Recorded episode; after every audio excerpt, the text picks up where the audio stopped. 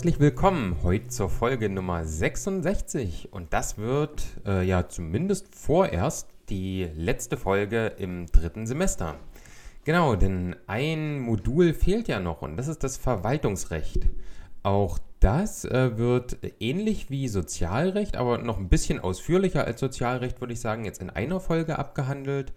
Da ähm, ja, es einfach unglaublich arbeitsintensiv wäre, jetzt wirklich die, die äh, gesammelten Inhalte nochmal neu aufzubereiten und das jetzt wirklich komplett ähm, nochmal hier wiederzugeben und auch ein bisschen zu besprechen. Ähm, genau, aber da sind auch gern äh, nachfolgende Studierende dazu eingeladen, äh, das vielleicht mal nachzuholen. ja, genau, aber heute geht es ums Verwaltungsrecht und beim Verwaltungsrecht ist es auch, genau wie beim Sozialrecht, äh, nicht schlecht, so Rechtsgrundlagen vorher zu kennen. Immer ein bisschen schwierig, wenn man die nicht hat, aber ich versuche das jetzt mal hier alles so niedrigschwellig wie möglich wiederzugeben und äh, ein bisschen zu erklären. Genau, ich bin jetzt auch nicht so der super Profi im Verwaltungsrecht. Das ist jetzt äh, nicht so unbedingt meins, äh, aber natürlich ohne Zweifel sehr wichtig, das auch zu verstehen, äh, zumindest in den Grundzügen. Ähm, ja, genau. Und da haben wir erstmal Verwaltungsrecht allgemein, dann die Instrumente des Verwaltungshandelns, dann gucken wir uns an, ähm, was ist eigentlich dieses äh, SGB 10, um das es da äh, hauptsächlich geht, und dann, ähm, was ist ein Verwaltungsakt? Da steigen wir nochmal ein bisschen tiefer ein. Das ist so ziemlich das Wichtigste äh, im Verwaltungsrecht. Genau, und dann legen wir doch einfach los. Also erstmal Verwaltungsrecht allgemein. Was, was ist das überhaupt und wozu brauchen wir das? Warum ist das für uns irgendwie relevant? Also Verwaltungsrecht ist erstmal ganz allgemein die Umsetzung äh, der von der Gesetzgebung und Regierung vorgegebenen Zweckvorgaben. Also kann man es auf jeden Fall der Exekutive zuordnen. Ne? Wir haben ja die Gewaltenteilung, Legislative ist die Gesetzgebung, Judikative ist die Rechtsprechung und die Exekutive ist die vollziehende Gewalt und davon ist die Verwaltung ein Teil. Also die öffentliche Verwaltung ist der administrative Teil der Exekutive, der mit öffentlichen Aufgaben betraute handelnde Arm des Staates. Das ist eigentlich so eine Metapher, mit der man sich ganz gut merken kann, was, was eigentlich Verwaltung so im Großen und Ganzen bedeutet. Und noch hierzu ist natürlich wieder eine Zusammenfassung im Discord, auch mit äh, einigen Grafiken, die das auch nochmal ein bisschen leichter verständlich machen, falls das hier jemandem zu schnell gehen sollte oder einfach nicht, ja, einfach ähm, da ein bisschen das Bildliche fehlt.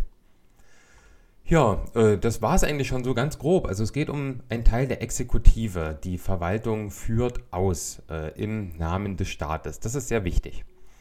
Ja, und dann gehen wir nämlich schon in die Instrumente des Verwaltungshandelns und da wird es jetzt schon ein bisschen intensiver. Ähm, ja, genau, wenn ihr in der Zusammenfassung mit äh, reinblättert, dann habt ihr da so eine kleine Pyramide. Ganz oben stehen die Grundgesetze. Auf die gehen wir jetzt nicht ein, weil das würde auch für die Folge hier zu weit führen. Aber Grundgesetze lohnt sich immer mal anzugucken. Äh, auch für Sozialrecht wichtig, auch ja ganz generell ähm, für das Trippelmandat sehr wichtig. Äh, dass man sich ein bisschen mit den Grundgesetzen auskennt. Genau. Und wir sind jetzt quasi in der vorletzten Stufe von oben sozusagen äh, in den parlamentarischen Gesetzen. Das ist erstmal so ein Instrument des Verwaltungshandelns. Und jetzt ist die Frage, was ist denn das, so ein Gesetz? Also ein formelles Gesetz äh, meint einen Beschluss, der von der Legislative, ja, also die gesetzgebende Gewalt, also Bundes- oder Landtag, gemäß dem vorgeschriebenen Gesetzgebungsverfahren gefasst wurde. Ja, da gibt es halt einfach so äh, ja, Verfahren, die da äh, eingehalten werden müssen und so muss das, dieses formelle Gesetz zustande gekommen sein. Und sie werden dann auch Parlamentsgesetze genannt. Ne? Deswegen äh, habe ich die auch am Anfang so benannt. Äh, es sind dokumentierte Rechtsnormen. Jetzt ist erstmal die Frage, was ist denn eine Rechtsnorm? Die Rechtsnorm ist eine gesetzliche Regelung oder Vorschrift, die auf gesetzlicher Grundlage beruht. Also ist nicht das Gesetz selber, sondern eine Regelung oder Vorschrift, die nur dieses Gesetz zur Grundlage hat. Diese parlamentarischen Gesetze enthalten abstrakte, generelle oder abstrakt generelle Regelungen. Das ist ja wichtig, dass das hier nicht äh, so einzelfallmäßig ist. Also es ist abstrakt, da es nicht auf den Einzelfall zugeschnitten ist. Es ist generell, weil es nicht nur für bestimmte Personen gilt und es gilt für jede oder jeden in vielen Fällen. Man kann nicht sagen in allen, weil es da ja natürlich wieder Ausnahmen gibt, wie es immer im Gesetz so ist, aber in vielen Fällen gilt es einfach für jeden Menschen. Und besonders relevante Gesetze bzw. Verordnungen innerhalb des Verwaltungsrechts, also vor allen Dingen jetzt so in unserem Feld, in der sozialen Arbeit, ist natürlich einmal das SGB I, das sind die allgemeinen Vorschriften, das SGB 10, zu dem wir auch später nochmal genauer kommen, das sind die Sozialverwaltungsverfahren und der Sozialdatenschutz. Da merkt man schon, dass da die Verwaltung drinsteckt. Äh, das SGG natürlich, das Sozialgerichtsgesetz.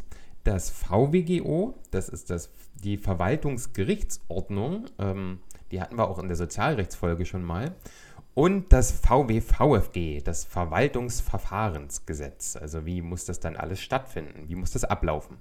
Das sind eigentlich so die wichtigsten. Man könnte das SGB IV äh, noch mit anführen, aber ähm, muss man jetzt nicht unbedingt. Ich denke, mit den fünfen ist man schon mal echt gut aufgestellt. Ja, das äh, wäre diese Etage der Pyramide. Gehen wir jetzt eins weiter runter. Jetzt kommen die Rechtsverordnungen. Also was sind Rechtsverordnungen? Das sind Rechtsnormen. Wir erinnern uns, Rechtsnormen hatten wir jetzt gerade oben definiert. Das sind diese Regelungen und Vorschriften auf gesetzlicher Grundlage. Also es sind Rechtsnormen zur Durchführung oder Ergänzung bestehender Gesetze. Ja, also wo die dann wirklich quasi in Kraft treten. Die sind von der Exekutive etabliert. Also hier ist nicht der Inhalt entscheidend, ob es eine Rechtsordnung ist oder nicht, sondern äh, wer das etabliert hat. Und wenn das die Exekutive war, also die äh, handelnde Gewalt, quasi die ausführende Gewalt, dann ist es eine Rechtsverordnung. Die dürfen natürlich nicht den Gesetzen widerstoßen oder verstoßen. Äh, das nennt sich dann Vorrang des Gesetzes, ist klar. Und die sind allgemein verbindlich, auch irgendwo klar. Ähm, Inhalt, Zweck und Ausmaß müssen hinreichend bestimmt sein. Ne? Hinreichend meint dann, ähm, also es muss irgendwie logisch nachvollziehbar sein. Und warum gibt es überhaupt Rechtsverordnungen? Was, was macht man damit? Ähm, warum nicht parlamentarische Gesetze dann? Also, ne, ist ja die Frage quasi. Und die Antwort ist, oder eine Antwort ist, dass kein förmliches Gesetzgebungsverfahren nötig ist, um eine Rechtsverordnung äh, zu erlassen. Also wir hatten das ja oben, ne? es ist bei Parlaments- oder formellen Gesetzen ist so ein vorgeschriebenes Gesetzgebungsverfahren wichtig und bei den Rechtsverordnungen braucht man das eben nicht. Und die Beispiele sind genau die Dinge, die halt hinten mit Ordnung oder Verordnung enden. Zum Beispiel die STVO, ne? die Straßenverkehrsordnung oder das sächsische die sächsische Corona-Schutzverordnung oder auch die Härtefallkommissionsverordnung.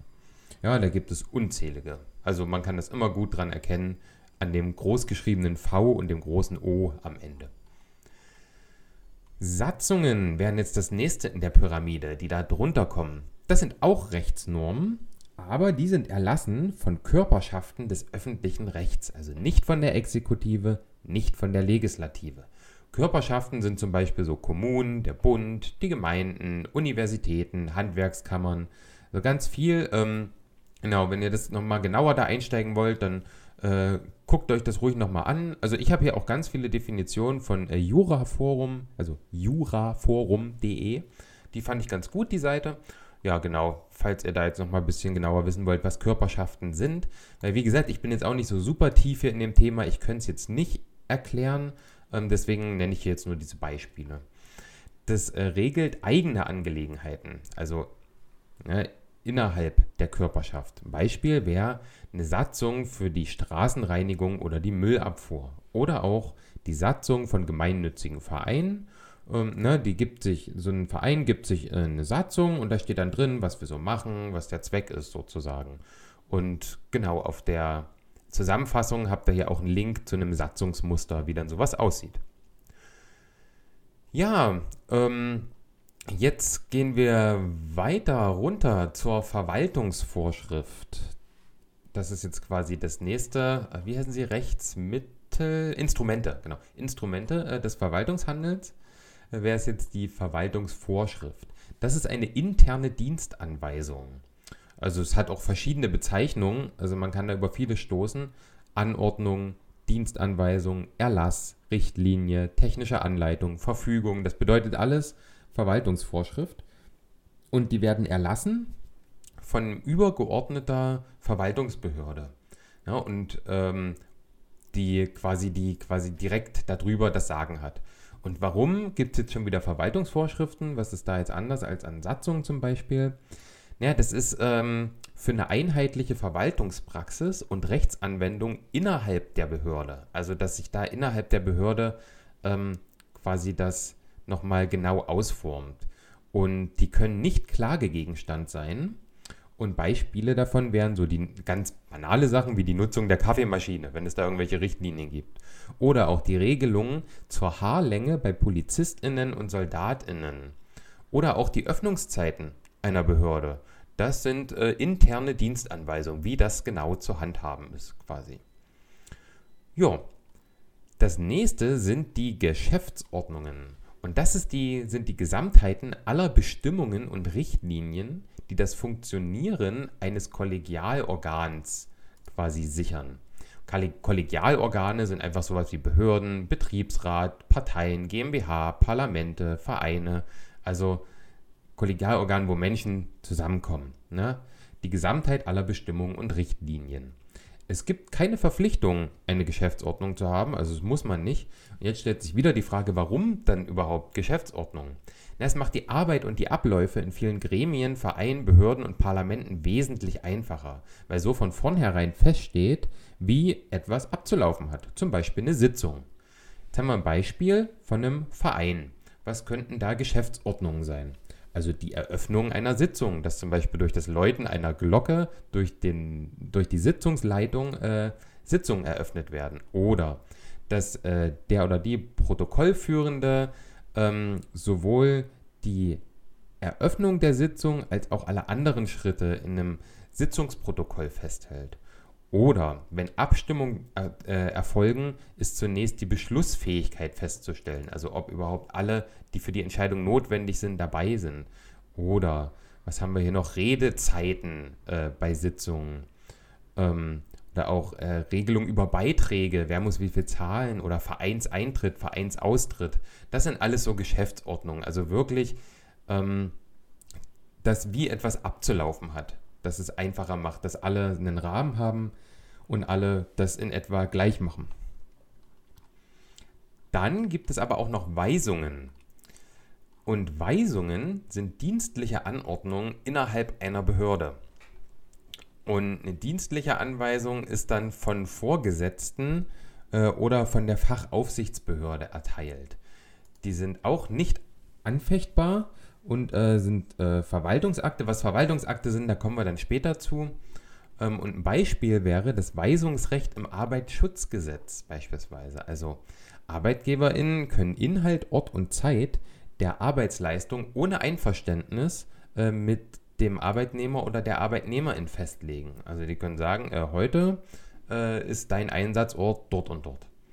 Ja, das äh, wäre eine Weisung. Oder auch die äh, das Erziehungsmaßregeln im Rahmen des Jugendstrafrechts. Ne? Also ihr, ihr, merkt schon, wir, brauchen jetzt hier nicht drüber diskutieren, wie wir das so finden. Äh, das ist halt Verwaltung, das ist einfach so.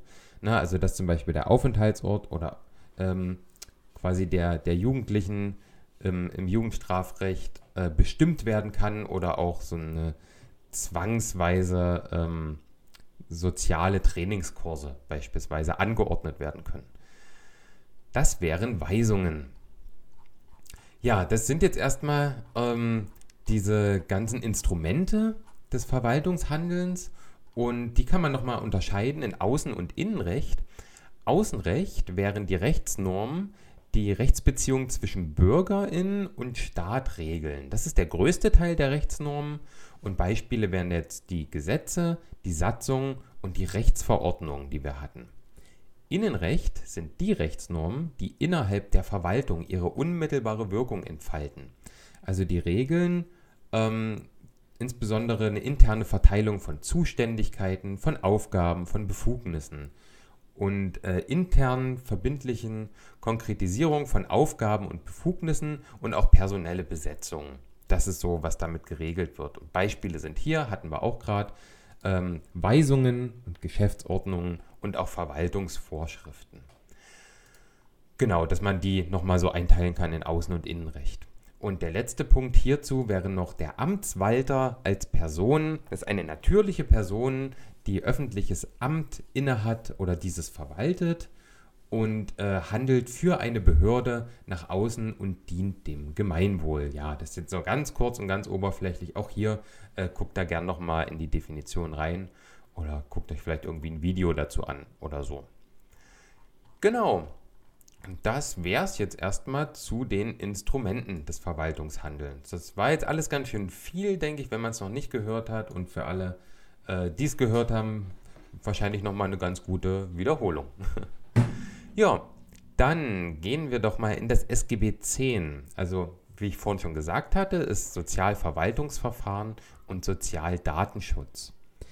Was hat das jetzt für eine Bedeutung? Achso, das SGB, ähm, wer das jetzt nicht kennt, das sind die Sozialgesetzbücher 1 bis 14. Äh, die sind rechtliche Grundlage für die soziale Arbeit und auch für andere Berufe. Die Bedeutung sind, äh, ja genau, sozialrechtliche Verwaltungsverfahren, klar, der Schutz der Sozialdaten, auch klar, aber auch die Zusammenarbeit der Sozialleistungsträger wird da geregelt und auch die verfahrensrechtlichen Vorschriften zusammen mit dem SGB I und dem SGB IV. Also SGB I wirklich das Allgemeine und SGB IV ist so dieses, äh, der Verwaltungsteil quasi der Sozialversicherung, könnte man sagen. Der Inhalt, was steht denn in diesem SGB 10? Ja, wir haben vier Kapitel. Im ersten Kapitel werden die sozialrechtlichen Verwaltungsverfahren geregelt. Also da geht es um Amtshilfe, um Kosten, um Vollstreckung, um den öffentlich-rechtlichen Vertrag, ähm, beschreibt die Anforderungen an rechtmäßigen Verwaltungsakt, äh, die Konsequenzen von rechtswidrigen Verwaltungsakten und Rechtsbehelfe. Kapitel 2 äh, beinhaltet den Schutz der Sozialdaten. Es definiert, es definiert die Voraussetzungen, unter denen Sozialdaten erhoben, gespeichert, verarbeitet, übermittelt und gelöscht werden dürfen. Und konkretisiert damit das SGB I, ähm, also dieses im SGB I äh, statuierte Sozialgeheimnis. Kapitel 3 regelt die Rechtsbeziehungen der Sozialleistungsträger untereinander und zu Dritten also wie die rechtlich zueinander stehen. Insbesondere geht es da um Erstattungsansprüche und auch um äh, Schadensersatzansprüche des dritten Abschnitts. Und Kapitel 4 besteht dann nur aus dem Paragraph 120 und enthält so Übergangsregelungen. Ja, vernachlässigbar erstmal. Ja, soviel zum SGB 10. Also steckt schon eine ganze Menge drin. Es klingt doch alles sehr trocken, ist es auch. Und ja, gut, da muss man halt durch. Verwaltung ist halt wichtig. Man muss ja wissen, wie diese ganzen Prozesse ablaufen. Und auch dann selbst in der Arbeit ähm, sollte man ja das Wissen parat haben, was man jetzt tun kann, tun darf und tun muss. Und dafür ist das Verwaltungsrecht nun mal wichtig. So, und jetzt geht es rein in den Verwaltungsakt. Ähm, ja, der ist im Paragraph 31 und fortfolgende im SGB 10 geregelt. Und das ist so ein, das, also das Instrument eigentlich. Genau, steigen wir erstmal ein. Allgemein, was ist denn der Verwaltungsakt? Ist das wichtigste behördliche Handlungsinstrument und Zentralbegriff des Verwaltungsverfahrensrechts. Damit hat die jeweilige Verwaltung ein Instrument zur schnellen, wirksamen, zwangsweise durchsetzbaren und einseitigen Regelung von Sachverhalten. Na, also schnell, weil es irgendwie geregelt ist, wie es abzulaufen hat, wirksam, dass es auch eine Folge hat, zwangsweise durchsetzbar, es kommt quasi von oben, ist eine Entscheidung und einseitig, es ist halt auch die Entscheidung von einem über etwas anderes. Und ähm, da kann man Anfechtungs- und Verpflichtungsklagen äh, gegen einlegen und die sind aber nur möglich, wenn so ein Verwaltungsakt vorliegt. Äh, das sagt der Paragraph 42 im VBGO. Eine Verbindlichkeit des Verwaltungsaktes bedeutet, dass wenn der einmal getroffen ist, dann bleibt der so lange wirksam, bis sie durch eine erneute Entscheidung geändert oder aufgehoben wird. also der hat dann wirklich Bestand und überdauert. Welche Bedeutung hat jetzt dieser Verwaltungsakt? Er hat drei Stück. Einmal die Tatbestandswirkung. Das bedeutet, im Regelfall besteht eine Bindung an die mittels Verwaltung getroffenen Regelungen. Also klar. Zweitens die Feststellungswirkung. Nur wenn ein Gesetz dies anordnet, entwickelt der Verwaltungsakt eine über diesen hinaus getroffene Bindungswirkung. Und drittens die Konzentrationswirkung. Also wenn das Gesetz es anordnet, dann ersetzt eine Genehmigung alle weiteren Genehmigungen, die für die Umsetzung eines Verwaltungsakts nötig wären. ja, da könnt ihr auch gerne noch mal tiefer reingucken. Also ich denke, ähm, das war jetzt wirklich ein bisschen kurz, aber ich will jetzt auch nicht zu sehr darauf eingehen. Und natürlich ist das hier auch kein, keine komplette Wiederholung ne, des gesamten Moduls. Das sind wirklich nur Ausschnitte. Hier fehlen ganz viele Dinge. Zum Beispiel Ermessen fällt mir nur ein. Ist ein riesengroßer Begriff, sehr wichtig. Äh, Gehe ich heute zum Beispiel gar nicht drauf ein. Ja, also immer im Hinterkopf behalten, hier fehlt noch einiges.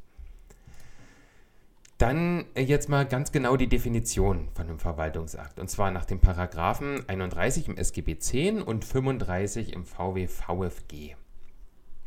Verwaltungsakt ist jede Verfügung bzw. Entscheidung oder andere hoheitliche Maßnahme, die eine Behörde zur Regelung eines Einzelfalls auf dem Gebiet des öffentlichen Rechts trifft und die auf unmittelbare Rechtswirkung nach außen gerichtet ist. Das wird jetzt Definition, machen wir jetzt noch ein bisschen tiefer, gehen auf die einzelnen Teile ein, aber vorher noch, eine Allgemeinverfügung ist ein Verwaltungsakt, der sich ähm, an einen nach allgemeinen Merkmalen bestimmten oder bestimmbaren Personenkreis richtet oder die öffentlich-rechtliche Eigenschaft einer Sache oder ihre Benutzung durch die Allgemeinheit betrifft. Ja, das nur so zur Ergänzung. Ja, Verwaltungsakt. Also nochmal, Verfügung entscheiden oder andere hoheitliche Maßnahme. Gucken wir erstmal, was ist denn eine hoheitliche Maßnahme? Das ist jedes zweckgerichtete Handeln mit Erklärungsgehalt. Und die streitentscheidende Norm muss öffentlich-rechtlicher Natur sein. Also öffentlich-rechtlich, Beziehung von Bürgerin und Staat. Ja, und ähm, Erklärungsgehalt muss halt äh, irgendwie erklärt werden. Na, das ist halt das so und so gemacht wird. Also ein hoheitliches Handeln oder eine hoheitliche Maßnahme, die eine Behörde trifft. Da müssen wir jetzt erstmal gucken, was ist eine Behörde. Behörden oder auch Ämter sind alle vom Wechsel der in ihnen tätigen Personen unabhängigen, mit hinreichenden organisatorischer Selbstständigkeit ausgestatteten Einrichtungen, den Aufgaben der öffentlichen Verwaltung und entsprechenden Zuständigkeiten zur eigenverantwortlichen Wahrnehmung, das heißt zum Handeln mit Außenwirkungen in einer Zuständigkeit, in eigener Zuständigkeit und im eigenen Namen übertragen sind. Das ist der Paragraph 1 des VWVFG. Also denen wurde halt das übertragen, dass die das zu machen haben, dass die dafür äh, verantwortlich sind quasi und deswegen machen sie es so ganz kurz und knapp. So, jetzt haben wir die hoheitliche Maßnahme, jetzt haben wir die Behörde und genau, der Satz geht ja dann weiter, die eine Behörde zur Regelung eines Einzelfalls auf dem Gebiet des öffentlichen Rechts trifft. Öffentliches Recht hatten wir gerade, aber was ist denn jetzt ein Einzelfall? Einzelfall ist halt eine individuell konkrete Regelung. Dadurch grenzt er sich zur Rechtsnorm ab. Wir erinnern uns, da ging es darum, dass äh, prinzipiell jeder und jede in vielen Fällen ähm, dass es halt zutrifft. Und hier geht es wirklich um individuelle Regelungen. Und der Sachverhalt ist damit ganz konkret und der Adressat in den Kreis ist halt individuell. Das ist so viel zum Einzelfall. Und zur Regelung muss man ja auch noch was sagen. Das ist eine einseitige Anordnung, die auf die Setzung einer finalen Rechtsfolge gerichtet ist.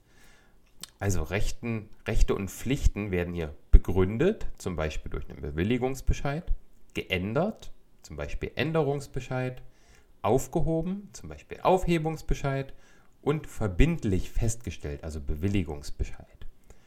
Das wären Regelungen. Und dann bleibt uns eigentlich nur noch diese unmittelbare Außenwirkung, auf die ein Verwaltungsakt gerichtet ist. Das bedeutet, ähm, wenn die Regelung in einen anderen Rechtskreis übergeht, dann ist es eine unmittelbare Auswirkung. Nach 35 Satz 1 im VWVFG heißt es, der Verwaltungsakt muss auf Außenwirkung gerichtet sein. Eine Außenwirkung liegt nur dann vor, wenn die Regelung dazu bestimmt ist, auch eine Außenwirkung hervorzubringen. Also das muss damit drin bestimmt sein schon. Ja, alles ein bisschen sehr abstrakt. Äh, wenn man dann da mit Beispielen arbeitet, dann wird das auch alles äh, wirklich greifbarer. Aber man muss es erstmal schon drauf haben. Vor allen Dingen diese Punkte. Ne? Ähm, hoheitliche Regelung, Behörde, Regelung, Einzelfall und unmittelbare Außenwirkung. Das sind die Merkmale eines Verwaltungsaktes. Was hat er jetzt für Funktionen, dieser Verwaltungsakt? Einerseits hat er Regelungscharakter. Das ist sein zentrales Tatbestandselement. Er regelt halt. Er hat eine Rechtsschutzbestimmungsfunktion im Prozessrecht. Das bedeutet, Widerspruch und Anfechtungsklage gegen einen belastenden Verwaltungsakt haben bereits Kraft Gesetzes aufschiebende Wirkung. Also sobald ein Widerspruch oder eine Klage eingereicht ist, wird direkt dieser Verwaltungsakt, äh, wenn der dann quasi ähm, seinen, seinen finalen zeitlichen Punkt hat, wo er quasi aktiv wird, wo er wirkungsvoll wird, das wird aufgeschoben, dadurch, dass man Widerspruch einlegt oder dadurch, dass man klagt. Allein deswegen schon. Ist im Paragraph äh, 80 Absatz 1 Satz 1 VWGO zu finden. Und erleichtert somit einen vorläufigen Rechtsschutz. Und die dritte Funktion ist die klageartbestimmende Funktion. Also da haben wir halt Anfechtungsklage oder Verpflichtungsklage oder bei allgemeiner Leistungsklage oder Feststellungsklage. Gehe ich jetzt auch nicht näher drauf ein, wäre dann aber auch wichtig, äh, sich damit noch näher auseinanderzusetzen. So, jetzt hatten wir die Funktion, jetzt geht es um die Wirksamkeit. Also wann ist denn so ein Verwaltungsakt überhaupt wirksam? Das finden wir im Paragraph 43 VBVFG. Das, der heißt auch Wirksamkeit des Verwaltungsaktes. Ein Verwaltungsakt wird gegenüber demjenigen, also ich gender jetzt hier nicht, ne, das ist Zitat, demjenigen, für den er bestimmt ist oder der von ihm betroffen wird, in dem Zeitpunkt wirksam, in dem er ihm bekannt gegeben wird. Der Verwaltungsakt wird mit dem Inhalt wirksam, mit dem er bekannt gegeben wird. Na, also er wird bekannt gegeben, in dem Moment wird er wirksam, und zwar nur das, was bekannt gegeben wurde.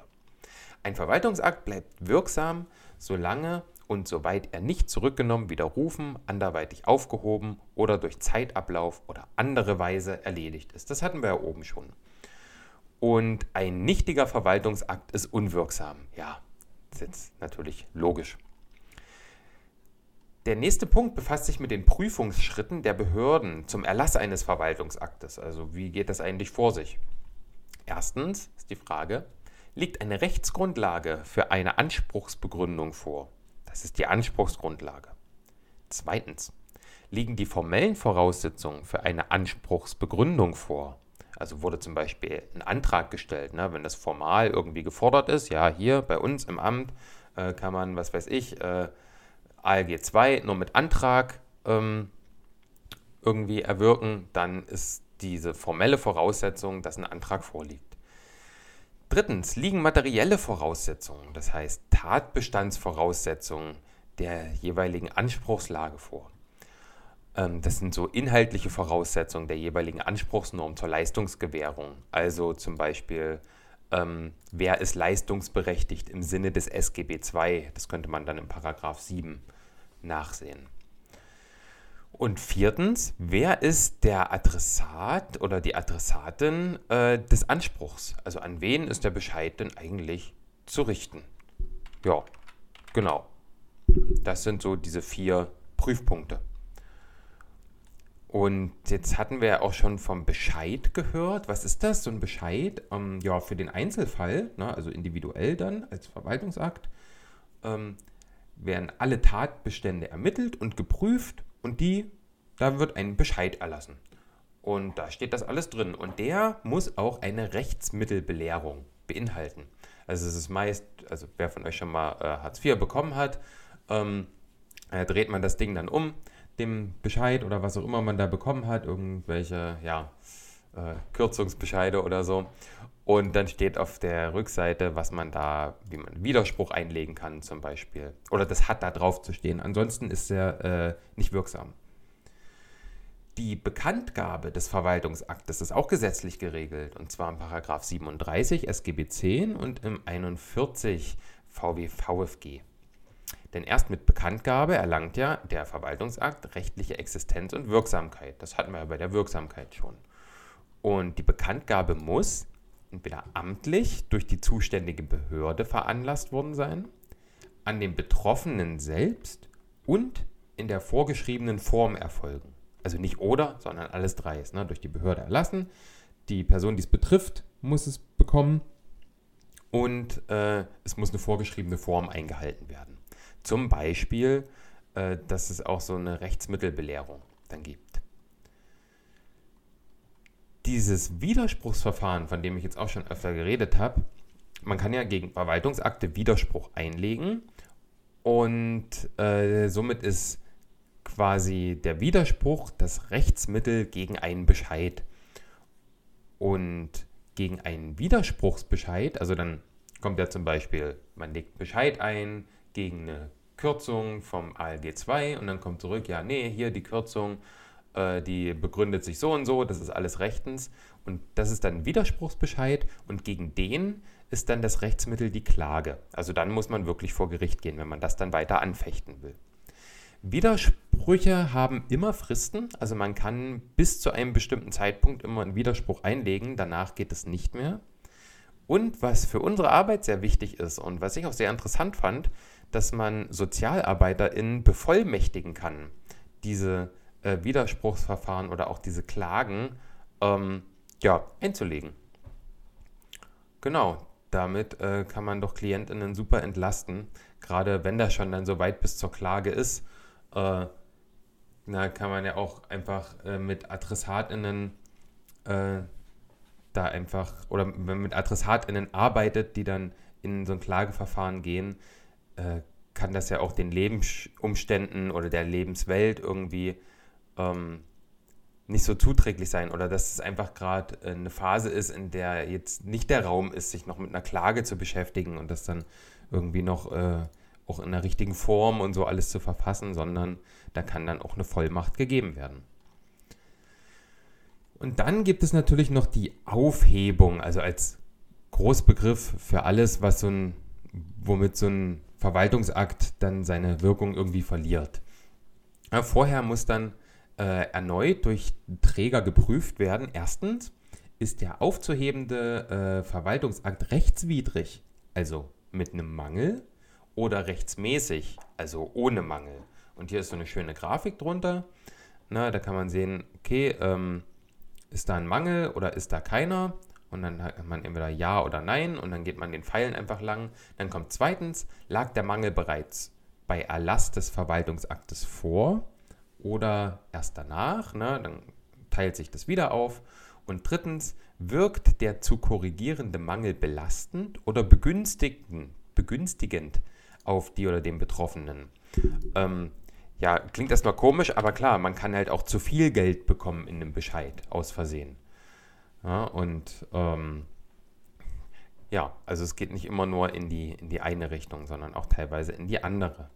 Und ja, da gibt es jetzt verschiedene Arten. Also es gibt einmal die Rücknahme, ähm, da gibt es zwei verschiedene, einmal nach Paragraph 44 und einmal nach Paragraph 45 SGB 10, da geht es nämlich genau darum, ähm, ist es belastend, dann ist es die 44 und ist es nicht belastend, sondern eher begünstigend, dann ist es die 45.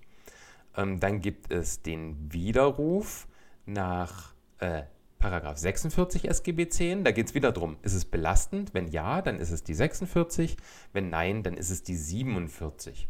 Und dann gibt es noch die Aufhebung, aber die tritt sowieso nur in Kraft, wenn ähm, der Mangel nicht bereits vor Erlass des Verwaltungsaktes vorlag. Genau. Und dann äh, ist es egal, ob zugunsten oder zum Nachteil der oder des Betroffenen. Da ist immer Paragraph 48 SGB 10 dann ranzunehmen. Genau, und ich würde sagen, das soll uns reichen für Verwaltungsrecht. Es geht ja auch nur um nochmal einen kurzen Überblick, was war eigentlich alles wichtig, was gab es alles. Wie gesagt, große Felder wie das Ermessen habe ich jetzt auch rausgelassen, ähm, auch aus Zeitgründen, da ich jetzt eigentlich sehr gern eher anfangen will mit den Sachen aus dem vierten Semester, weil die sind um einiges spannender, als jetzt nochmal ins Verwaltungsrecht einzutauchen. Aber wie schon gesagt, Verwaltungsrecht, super wichtige Sache. Ähm, ja, wer da noch nicht so sicher ist, ich finde es echt wichtig, da nochmal durchzugehen.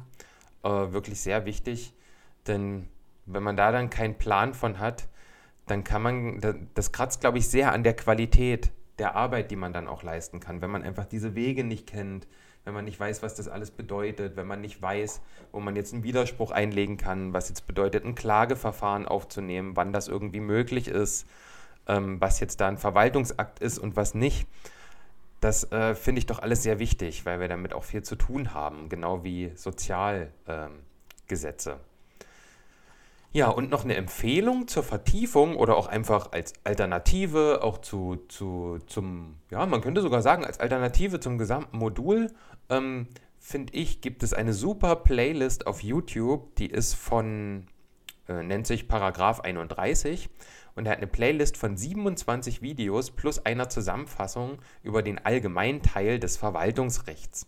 Und ja, da ist eigentlich so ziemlich alles drin, was wichtig ist, heißt Verwaltungsrecht AT auf der ähm, Zusammenfassung, habt auch ganz unten einen Link drauf und ich werde es natürlich auch in die Episodenbeschreibung, also in die Folgenbeschreibung bei den Quellen äh, mit reinhauen. Und ja, guckt da gerne einfach mal rein.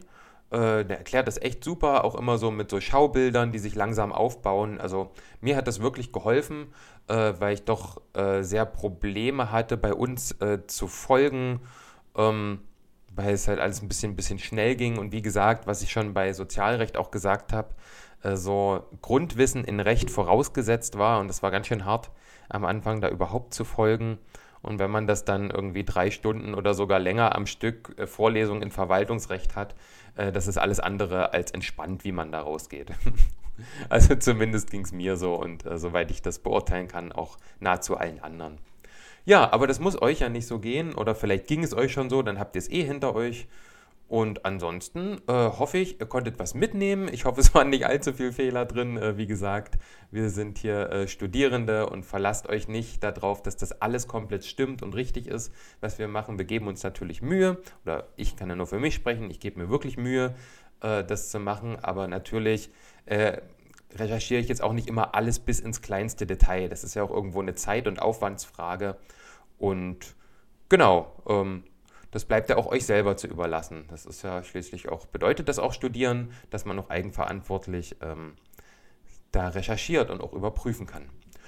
Genau, ja, ich hoffe, es war, hat euch was gebracht. Und ansonsten freue ich mich sehr, dass es bald losgeht äh, mit den Inhalten des vierten Semesters. Ja, haben wir vielleicht einen kurzen Teaser? Ich gucke mal, guck mal rein, was wir so haben. Ähm, ja, wir haben Arbeitsfelder und Methoden der sozialen Arbeit. Äh, super spannend, denn da gehen wir in die Übergänge rein äh, zwischen den Lebensaltern. Auch Methoden der sozialen Arbeit, vor allem Resilienz, äh, ist nochmal ein sehr großes Thema. Wir steigen ein ins Gemeinwesen, ins Netzwerkmanagement und auch in die Sozialraumorientierung, auch super geiles Feld soziale Beratung, sozialpädagogische Fallarbeit, da wird es jetzt auch richtig praktisch. Und da ähm, habe ich zum Beispiel gemerkt, kommt jetzt wirklich die Theorie aus den letzten drei Semestern, die manifestiert sich jetzt richtig. Man braucht jetzt das wirklich alles so ziemlich komplett. Wir brauchen die von der Entwicklungspsychologie über die Anthropologie, wir brauchen die Theorien sozialer Arbeit, wir sollten die Haltung äh, möglichst schon sehr weit aufgebaut haben, äh, die ethischen Grundsätze kennen, die verinnerlicht haben, um dann danach auch wirklich in so einer Beratungssituation ähm, schnell reagieren zu können mit äh, Methoden, die wir uns dann erarbeiten. Also super spannend auch. Medienpädagogik, ähm, das ist ja gerade jetzt in unserer Zeit auch sehr wichtig und äh, da haben wir auch gewaltige Herausforderungen.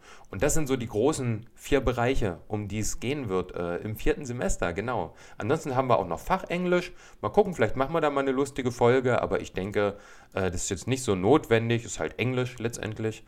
Und wissenschaftliches Arbeiten und empirische Sozialforschung Teil 2. Das haben wir jetzt im dritten Semester schon auch nicht behandelt, weil es nicht viel Sinn macht, äh, irgendwie, wie man zitiert und wie man äh, Quellenangaben richtig schreibt und was weiß ich, äh, das irgendwie alles runterzurattern, weil das, ja, das sind halt einfach wissenschaftliche Vorgaben, die man sich dann eh hernehmen muss, wenn man wissenschaftlich arbeitet. Und unser Forschungsprojekt geht jetzt in die zweite Runde. Ja, ich freue mich da auch schon sehr drauf, das dann auszuwerten. Und genau, da habt ihr einen kleinen Überblick über das, was kommt im vierten, in unserer vierten Staffel, die dann bald losgeht. Und ja, Ansonsten, das war's mit dem dritten. Ich bin froh, das jetzt abschließen zu können und wünsche euch noch einen wunderbaren Tag und äh, bis bald. Tschüss. Ja, wir ermitteln nicht seinen Bedarf, wir ermitteln den Regelbedarf. Ja. Wir fragen bei den unteren 50 Prozent der Bevölkerung. Also beim ärmsten Teil in der Bevölkerung. Ja, die, die so gerade keine Sozialhilfe bekommen, die fragen wir, wie viel sie im Monat so fürs Leben ausgeben. Aha, und diesen Geldbetrag, den bekomme ich dann. Nein, davon ziehen wir dann noch alles Mögliche ab. Zum Beispiel Gasthausbesuche, Haustiere, Zimmer, Pflanzen, Alkohol. Und zwar so lange, bis wir Ihr Existenzminimum erreicht haben. Oh, äh,